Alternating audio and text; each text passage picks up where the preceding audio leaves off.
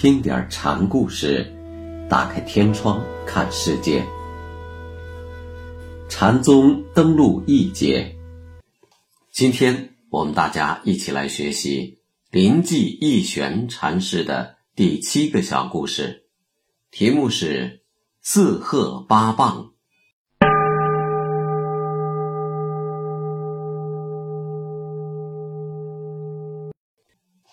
德山宣鉴的德山棒很出名，与德山棒齐名的是林济鹤。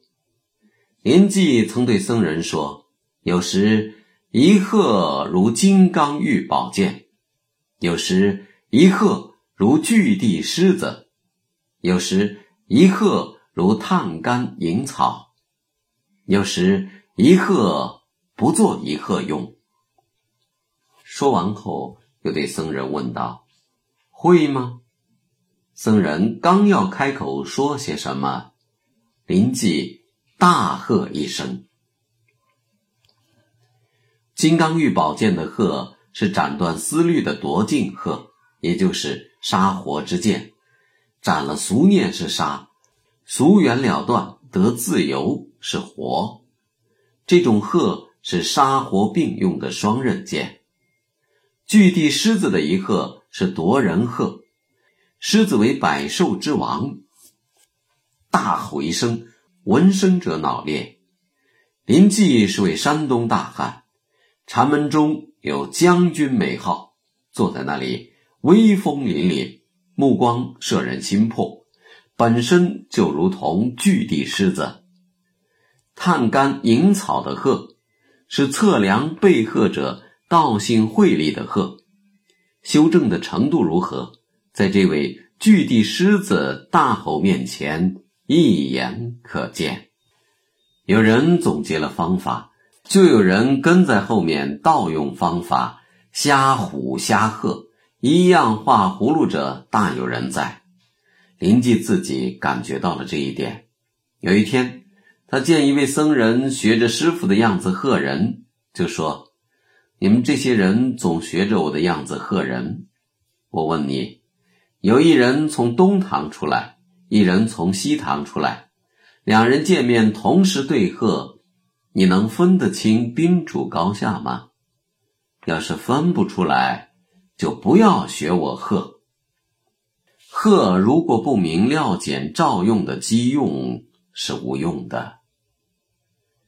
禅师对鹤法被后人妄用的忧虑至死挂怀。临济要入灭的时候，对众人说：“我末后不要把我的正法眼藏弄没了。”三圣禅师当时在场，听师傅这么一说，上前说道：“怎么敢把师傅的正法眼藏丢了呢？”以后有人问你临济法门，你怎么向他说呢？三圣大喝一声，以鹤作答。禅师一听，叹道：“谁知我的正法眼藏在这条瞎驴这儿就没了呢？光鹤解决不了问题，它不是包治百病的灵丹妙药。”三圣并不明白师傅这点苦衷，让师傅说成了瞎驴。德山是说话着三十棒，不说话着也三十棒，一棒打下去，既空有也空无。在临济这里，棒的使用方法要比德山复杂的多。临济有八棒，第一种是解令知玄棒，即伐棒。第二种是解逆从正棒，是使学者归正路的棒；第三是靠悬伤正棒，专打那些标新立异的人；第四种是印顺宗旨棒，是赏给那些器物之人的；第五种是取验虚实棒，一见就打，验证虚实，如同鹤法中的探干引草；第六种是。妄加瞎棒，这种棒抬手就打，毫无道理。第七种苦则愚痴棒，是勉励性的棒打。第八种扫除繁盛棒，是正棒，打给那些明心见性的人。不过，挨这种棒的人很少。林记对棒打法的细加分别，显然是当年黄檗师傅三顿棒打的结果。禅师每见僧人来参访，总要举起福子，僧礼拜棒打，僧不看棒打。僧说：“谢和尚指示，也棒打。”这和当年黄檗的三问三打是一脉相承的。各种棒打目的只有一个：斩断情识，反求诸己。所以棒子虽然苦痛，但棒打的后面是一番老婆心切。就棒与鹤的事，林记曾问过洛夫。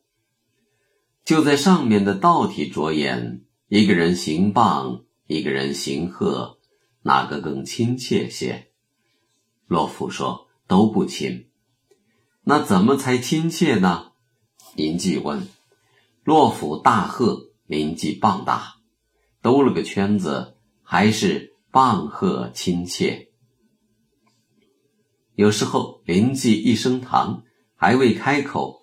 就有徒弟站出来大喝一声：“僧喝，师傅也喝。”僧人礼拜，师傅下一棒击。这种情况，人人都像是手里有把金刚玉宝剑，人人又都像是头巨地狮子，都晃着根探竿引草互相试探，这里面就容易藏假。会不会都按着方法套路去搬弄？就成了逢场作戏了。国之利器不可示人，林记把自己的方法说给徒弟们，他的庙里就多了些烂鱼，后悔也来不及了。